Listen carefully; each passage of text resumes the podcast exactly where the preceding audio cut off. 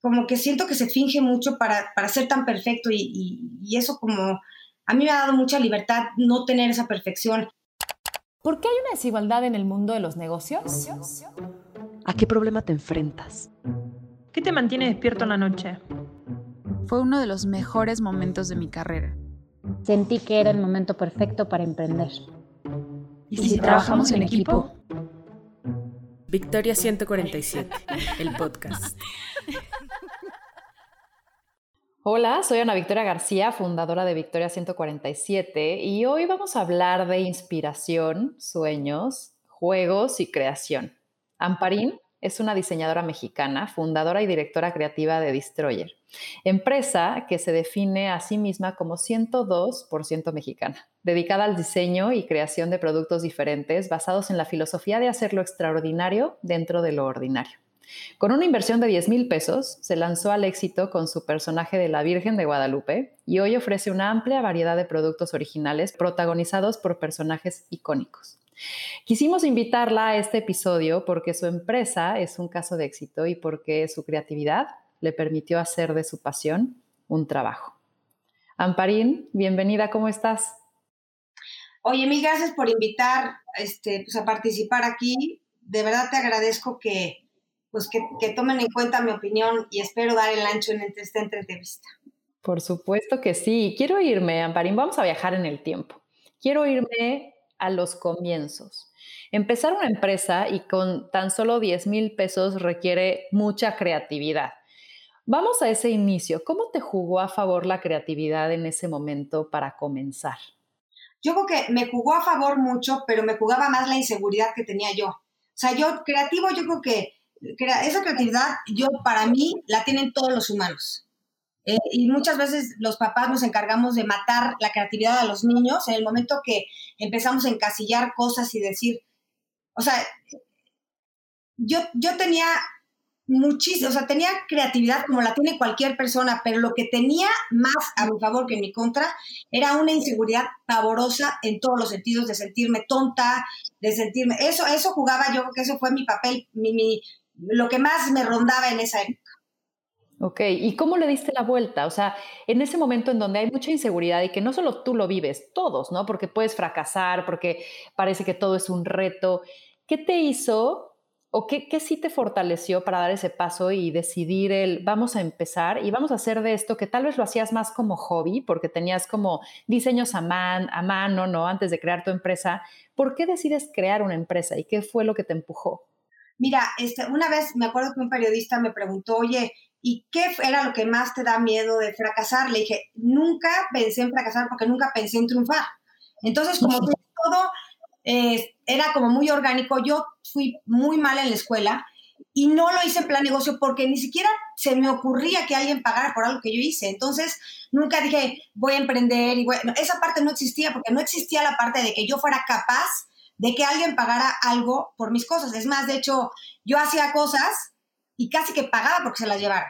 O, ay, no, te la regalo. O me decían, ay, está padre, ay, te la regalo. Como digo, y qué amable que me está diciendo que está padre. Entonces, como que, no sé si estoy contestando a tu pregunta, como que, o ya me fui por otro lado, porque soy bastante dispersa, tengo que volver al inicio. ¿Cuál? Lo que te impulsó, y ahorita que me estás diciendo, que creo que estamos yendo en ese canal, es Tú no pensabas entonces hacer una, una, empresa, tú no pensabas ni siquiera que ibas a llegar hasta donde hoy estás. ¿Qué crees, que te, ¿Qué crees que te hizo llegar entonces ahí? Es que me hizo llegar natural, como que me llevó la corriente. Yo nunca dije, voy a hacer un negocio. Eh, hacía cosas y cada vez me iban pidiendo más. Ay, a mí también regálamelo, a mí también regálamelo. Entonces, en esa época mis hijas eran chicas, porque también además, digo, ser mamá y pues también es esta parte de responsabilidad o de culpabilidad si las dejas mucho tiempo. Entonces, era un negocio o un hobby que era muy padre porque podía yo estar en mi casa y, y, atender todo, todo, lo que era la familia, ¿no? Entonces, este, como que poco a poco me fue llegando a que la gente me empezó a pagar por las cosas. Fue paulatinamente. Es cuando este, hay un tipo de, tipo de lluvia que se llama el moja, no voy a decir una peladez, soy bastante grosera, me voy a tratar de concentrar, moja tontos, como se dice. O sea, ese tipo de lluvia que te cae una gota, luego otra, no te das cuenta y ya estás mojada. Bueno, así me pasó un poco. O sea, como que yo no me di cuenta qué día o en qué momento se formó un negocio. Porque al principio, pues yo compré un horno que me costó 10 mil pesos el horno y empecé regalando, luego empecé cobrando gracias a unas amigas que tenía yo en el kinder de mis hijas, que me decían, oye, no, no, no, nosotros te organizamos todo el negocio y fui socia de ellas y ellas se encargaron de ponerle como el lado de la, de, de, la, del orden y de todo, pero aún así yo no lo veía, yo lo veía como muy caserito y, y todo lo planeaba en regalar. Entonces, como que no, no sé si, si contesté a tu pregunta. Pero entonces tu uno de los factores de éxito es pues justamente que lo que hacías, lo hacías con esta pasión de que fuera algo inclusive para ti, o sea, que te gustara a ti y eso fue lo que tuvo el éxito de que la demás gente lo quisiera. Y dos, rodearte de gente que supiera tal vez lo que tú no sabías para hacerlo un negocio, ¿no? Exacto, sí. Yo creo que yo no puedo pensar en algo que no fuera mi pasión para considerar que fuera mi negocio. O sea, yo no podría desperdiciar mi tiempo nada más en que algo fuera, creo que ni sale del alma, algo que te sale del alma y que es este, algo más que tu hobby, es como otro hijo, ¿no? Porque sí siento que esto era una necesidad que yo tenía como que de expulsar mis dibujos y todo, si los compraban o no, no me importaba. O sea, no me importaba perder todo. Yo lo estaba haciendo porque era una necesidad, como la tenía yo desde chica. Si ves mis diarios, si ves, mi mamá me dejaba pintar en la casa, en las paredes. Era yo un mogli de la selva. era muy expresiva y hacía todo. Y, esa necesidad como que la, la continué ya de más grande y se volvió, por consiguiente, un negocio. De acuerdo. Ahora, vámonos a ese momento de inspiración y lo tienes desde chiquita y lo tienes de toda tu vida. ¿Cómo, cómo nace? O sea, ¿cómo, ¿cómo la sientes? ¿De dónde parte? O sea, quiero entender tu proceso creativo. ¿Es algo de un impulso? ¿Es algo que ves allá afuera, te inspira y tú lo quieres? ¿O es un sentimiento que lo traduces en una imagen? ¿Cómo es tu proceso creativo? Es que yo tengo un problema que todo me inspira. O sea, de verdad, volteo al piso y ya le estoy dando, le estoy viendo cara de caricatura, te veo a ti, te digo, bueno, de ti voy a sacar ya, esto me latió de ella, entonces voy a hacer un personaje que tenga esto. Entonces, yo me puedo de verdad inspirar en lo que sea, en los buenos momentos, en los malos momentos. La gente me, me, me llama mucho la atención, o sea, la gente eh, aprendo de, yo siempre estoy viendo esta cuenta como personajes con la gente que conozco. Eh, eh, mis amigas, mis, hijas tienen muchas amigas, entonces veo la necesidad de las de las pubertas o de los niños chiquitos o de las señoras divorciadas y, y, de ahí me inspira todo. O sea, eso es mi maestría. La, se va a oír un poco cursi, pero la vida en general, yo no, no soy muy buena para la escuela, ni jamás hubiera pensado que alguien me, me, admitiera para una maestría, pero mi maestría la tengo muy fácil porque la tengo adentro de mi casa, afuera de mi casa, todo, estoy viendo por todos lados, esa es mi maestría, o mi inspiración, o mi, no sé si... Sí, sí, sí, y creo que esa parte de que otro factor que éxito, de éxito que encuentro en tus productos es la conexión que tiene con la gente. O sea, es como que realmente hace un clic con ella y, los quiere. Y es de eso que estás parte de esta observación, de que como que haces un estudio psicológico y antropológico sin preguntar nada, simplemente a partir de verlo. Exacto, y además tú que ni ese estudio, es lo que tenemos todos los humanos en general, que salta, ni siquiera hay que, hay que escarbarle. Y yo lo que siento que también, porque, por ejemplo, yo me acuerdo la, la primera eh, que me pagaron, no me pagaron, porque al final lo acabé regalando, pero una de mis mejores amigas me pidió que le hiciera yo un, un bolo para el bautizo de uno de sus hijos. Y entonces a esta amiga mía le encantaba tomar y fumar. Y en los bolos, digo, salía la Virgen, pero salía mi amiga con un, una, un, un de ese tamaño y fumando y el niño nacido. Entonces, eso fue lo que empezó a gustar, que también existiera la parte negativa o no negativa, sino lo que muchas veces escondemos, que eso se vuelve una cualidad, ¿no? Porque después, por ejemplo, en el caso de la celulitis, que todo el mundo, no, no, no, y de repente como que hay una cosa en Destroyer, ¿no? Tener celulitis da buena suerte, o sea, lejos de, de que sea un defecto, esto es un, una cosa que todo el mundo quiere tener y hay que, hay que trabajarla. Yo la trabajo diario, con refrescos y, y tabaco. Como que eso creo que fue parte de, de, como tú dices, de que la gente se identificara y decía, a mí también me pasó eso, a mí también me pasó eso, yo también reprobé, pero yo también me divorcié, pero yo también tengo celulitis. Y no está tan mal porque tienes una pulsera que diga, estoy atascada de celulitis y la amo, por ejemplo, ¿no? En esa época que fueron hace como 20 años, ahorita ya como que está más abierto todo, ya no es tan original.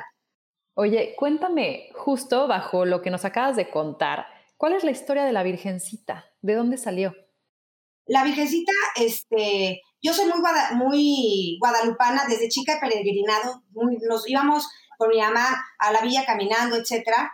Y este, pues como lo primero que me empezaron a pedir eran bolos, y yo no sé hacer otra cosa, no sé pintar real, realísticamente, sino yo todo lo hago caricatura. Entonces, pues dibujé a la Virgen de caricatura y eso se volvió como, como muchísimo éxito, a la vez de también que muy criticado porque tengo muchas eh, lados de la iglesia en donde se quejan que por qué estoy caricaturizando a la Virgen. Y yo me pregunto que si Dios, cuando lo pintan con la barba, tampoco, eso también, que si eso no es caricatura, porque para mí, ¿quién te dice que Dios las barbas largas que se esté elevando? Oye, también dame chance, esto yo no, creo que muchas, eh, siento yo que hice como más alcanzable para los niños las imágenes y para hacer los bolos hay que hacer vírgenes y hacer cosas religiosas y por eso lo empecé a hacer. Ok, y tiene un propósito cada personaje, o sea, tienes como, dices, voy a agarrar a Frida y va a tener el propósito de transmitir, comunicar, cambiar esto, o es un poco, lo dejas en manos de la gente y la gente lo adopta y ellos hacen su mensaje. Yo sí creo, ¿sabes qué? Que este, yo, yo tengo un eslogan que dice, Destroyer no educa, sino da su humilde opinión. No falla el que quiere ser, es educativo. Mira, todo puede ser educativo y todo puede ser de la otra manera, afectar. Entonces yo creo que tú le puedes encontrar el, este, ¿cómo se llama? El significado a todo, el, como, como el mensaje a todo o el desmensaje, o más bien, entonces en mis cosas yo pongo cualidades y defectos o, o, ¿cómo se llama? Características y ya está en ti si tú lo quieres catalogar como que esto me quiso decir, como que cada quien lo interpreta como lo quiere interpretar. Me encanta. ¿Cómo eres a las, este, en cuestión de las críticas?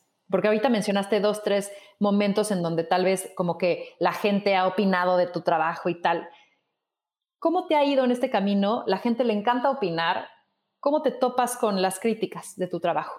Mira, me he topado con tres básicamente. Una, que es la religión, que dicen que, este, bueno, es más, de hecho, estaba yo en un peregrinaje hacia la, hacia la villa y de repente justo había una, una señora con un cojín pirata mío, pero con mi virgen, o sea, era, era, era mi virgen, y que y el padre le dijo, quítame eso, eso no lo bendigo, eso no es bendito, eso, eh, ahí me topé y dije, bueno, eh, eh, es que respeto la opinión, pero lo que a mí me gustaría saber es que por qué, por qué entonces al de barba sí bendices o por qué, no sé, como que siento que todo hasta ahorita es caricatura, porque nadie, ¿quién ha visto así realmente? No sé.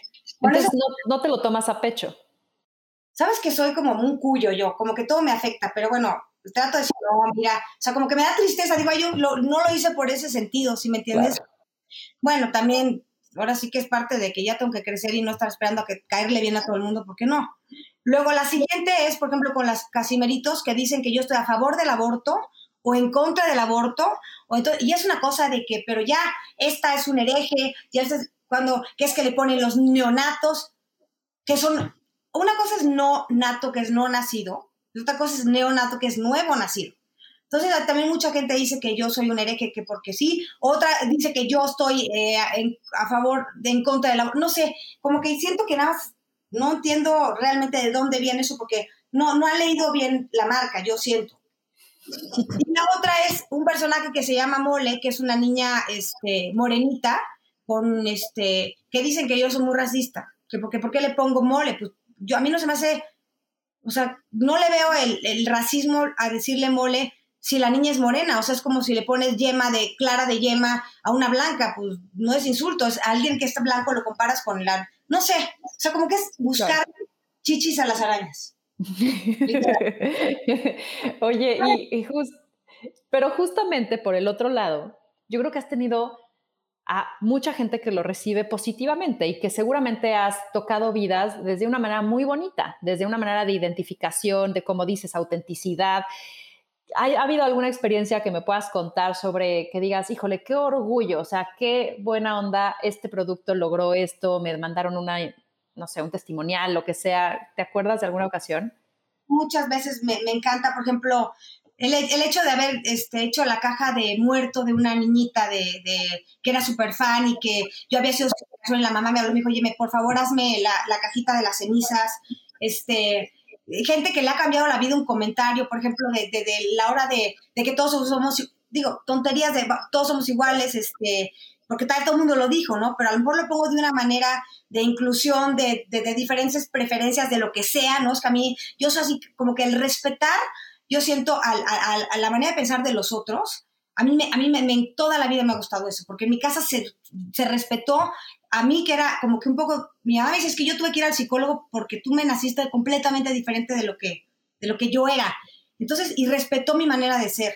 Entonces yo también a mis hijas la respeto y, respeto al, que se me presente, porque yo creo que pues todos, todos tenemos, todos, todos tenemos, al final de cuentas somos iguales. O sea, a lo mejor tú tienes más de chile que de dulce, pero estamos hechos con los mismos ingredientes. Entonces, el respeto, y eso, eso ha pegado mucho, porque pues, los, este, los productos son, a pesar de que los, el 90% son niñas las que compran, también hay niños que compran, y por eso lo hago más de niños pero no es porque sea, eh, voy a ir más por las niñas, porque les gustan más a la mayoría de las niñas y no tengo la capacidad económica por decir, y me voy a echar un 10% de, para, porque no me alcanza. El día que me alcance, entonces sí voy a hacer más porcentaje para niños, pero ahorita no, es lo que se puede hacer. De acuerdo. Oye, has crecido un montón y no nada más estás en México, en los retailers más importantes, sino también fuera de México. ¿Qué, qué se siente representar y gritar allá afuera la cultura mexicana de alguna manera. Este, la neta, súper orgulloso porque nunca, nunca me lo esperé, como te digo, sobre todo que mi estima no, nunca ha sido de las más altas. Entonces, como que eso me da mucho orgullo. Me, amo México, amo, amo, amo.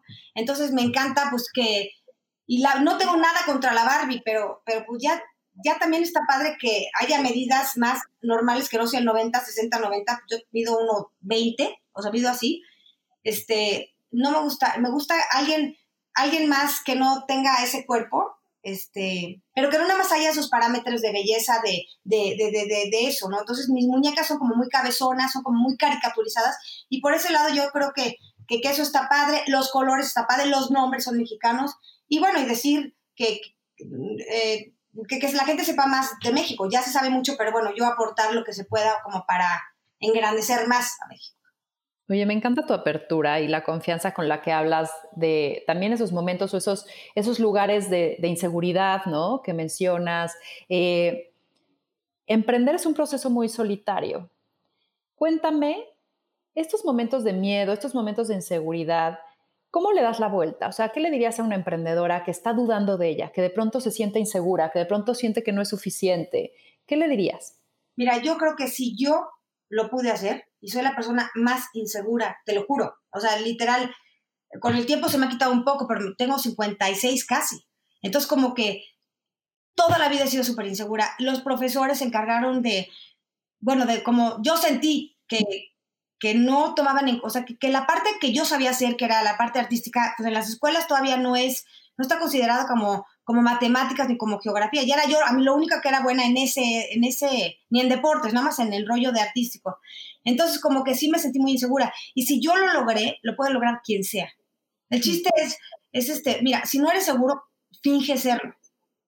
Por lo menos, o sea, ya finge, lánzate al estrellato y, y a ver, mira, si no lo haces ni modo.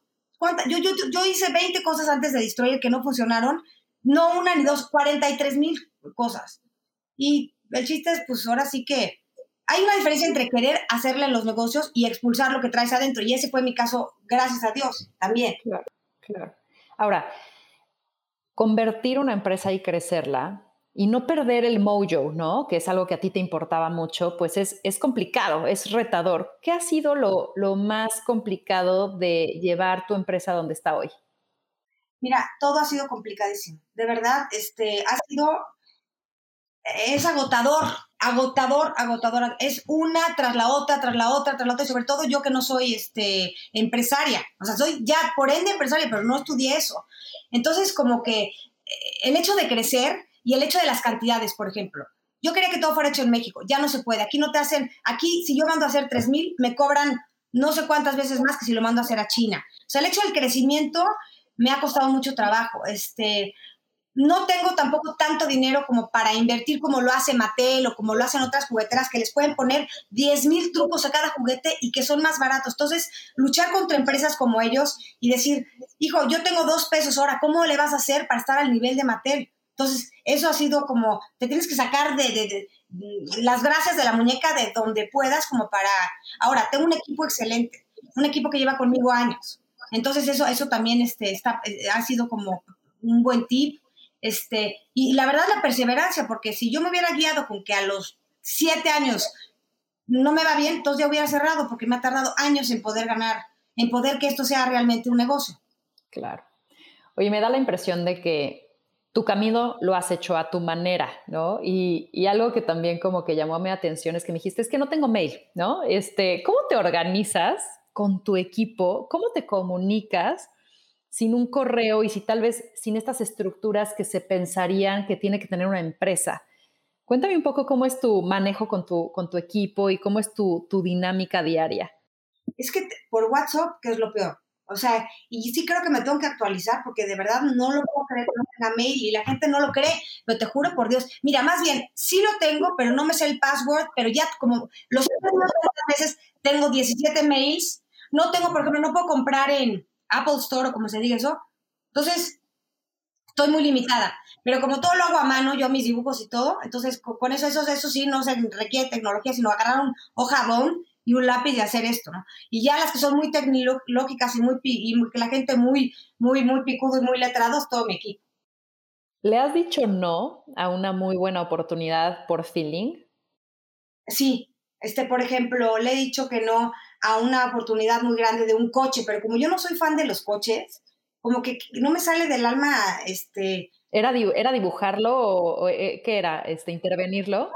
Intervenir un, un, este, un coche. Y yo, y yo los coches, digo, no es que esté en contra, pero no me nacen ni tan, me dan, me dan flojera el mundo automovilístico. Entonces, este, ahí, este, ahí dije que no. O a lo mejor eh, unirme con otra empresa que en ese, en ese minuto me estaba pidiendo que fuera su partner y, y, le dije que no porque, porque era como regalar un hijo. Y mira, de repente digo, me arrepiento porque hubiera estado bien, pero, este, pero pues sí, sí, algunas cosas sí. ¿Y algún momento de fracaso, algún momento de arrepentimiento adicional al que mencionaste ahorita que digas, híjole, aquí sí la regué tremendo? miles, o sea, un billón de arrepentimientos y de cosas estúpidas que he hecho, bueno, no tienes una idea del nivel. Yo y ahorita me estoy recuperando de, de, de, unas, este, todo el tiempo se está cometiendo estupideces, yo las estoy cometiendo todo el día. Pero bueno, ni modo, ahora sí que me levanto y trato, trato y trato. Claro. Cuando ves copias, cuando te, te, topas con ese cojín no original tuyo y tal, ¿cuál es tu sentimiento? ¿Qué, qué pasa por ti, por tu cabeza?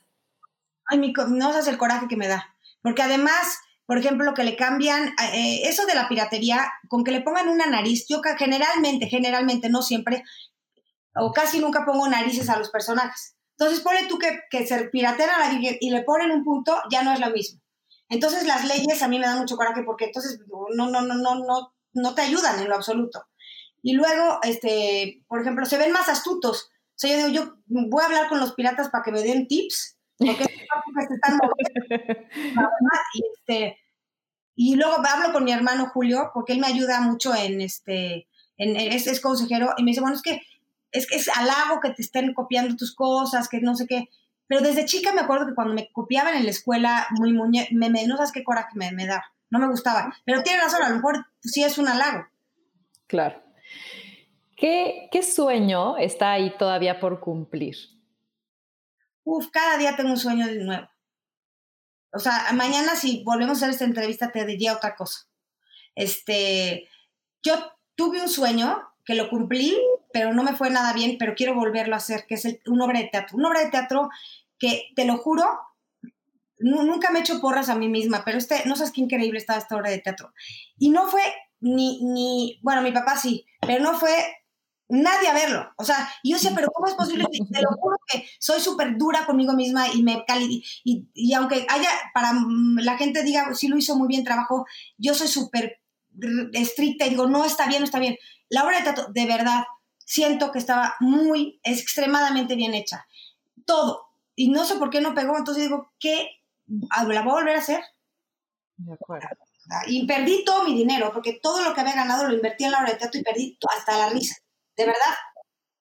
O sea, pero yo en la butaca feliz viendo mi propia obra de teatro, porque te lo juro. Y todavía la música ganó premios, porque la música este, fue, hay un genio musical que, que, hago muchas cosas con él que se llama José Ignacio, y él hizo la música para el musical, ganamos unos premios, este, pero fuera de ahí, o sea, ni, ni, ni quién la, la haya habido a ver. Oye, Amparín, quiero hablar de tus hijos. ¿Cómo es para tus hijos ser hijos de, de Amparín, de la creadora de Destroyer, de pronto tal vez en una faceta pues fue muy popular porque estaban en la edad y tal, o sea, ¿cómo lo viven? ¿Cómo viven un mundo tan mágico de inspiración? Así eres en casa, cuéntame un poquito.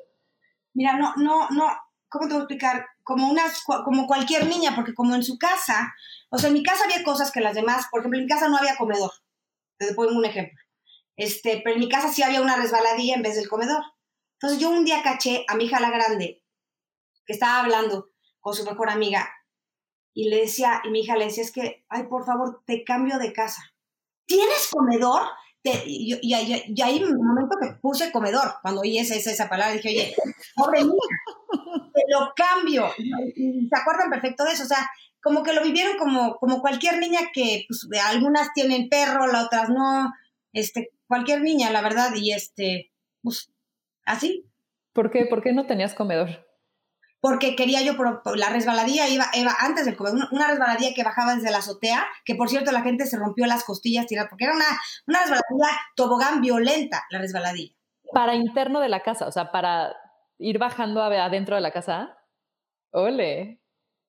¿Qué, ¿Cómo lo vivieron? Pues como te digo, como cualquier persona. Ahora, tengo una nieta y la nieta, o sea, mis hijas cuando, cuando, era, cuando estaba muy popular Destroyer eran un poco más grandes. Bueno, tenía como 11 que estaban felices, pero no al 100, porque ya les agarró un poco grandes. La que es una presumida es mi nieta. Claro. Ella es dueña. Además me dice Amparín porque no, no sé de dónde agarró. Me dice, ella es entonces lo más presumido que hay. Oye, pero te ves súper escuincla, o sea, nieta, 56 años, no te lo creo. No, o sea, eres...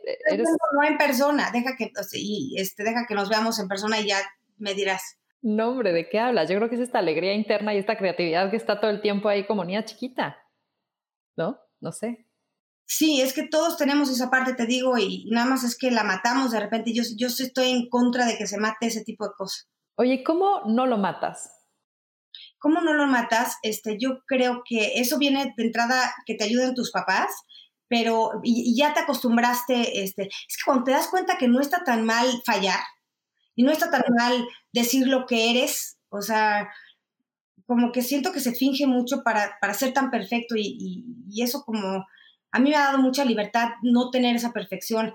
Este, mi hermano sí era muy perfecto, o es muy perfecto, estudió en Harvard 10, 10, 10, 10, mis dos hermanos perfectos, este, todos excelentes, y yo la divorciada, la corrida, la tal, tal, tal. Entonces, eso tiene sus muchos beneficios que es, soy, no tengo que quedar bien con nadie. Ya la regué tanto que no me importa. ¿Cómo te gustaría ser recordada, Amparín? Ay, no, no, no, no. Yo no, no me gustaría ser recordada. Como que siento que ya acabaste tú ya. Adiós. No me recordar es algo que no me importaría. La verdad.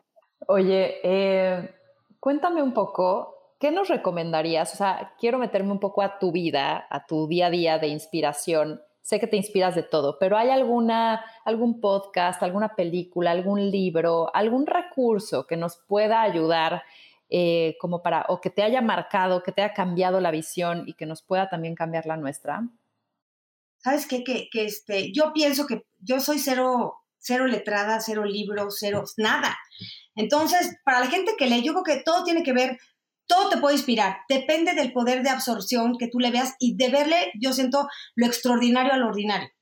Sí, yo, yo, yo me acuerdo perfectamente cuando me casé, que no se me va a olvidar una cosa, este, conocí a mi suegra después de que me casé.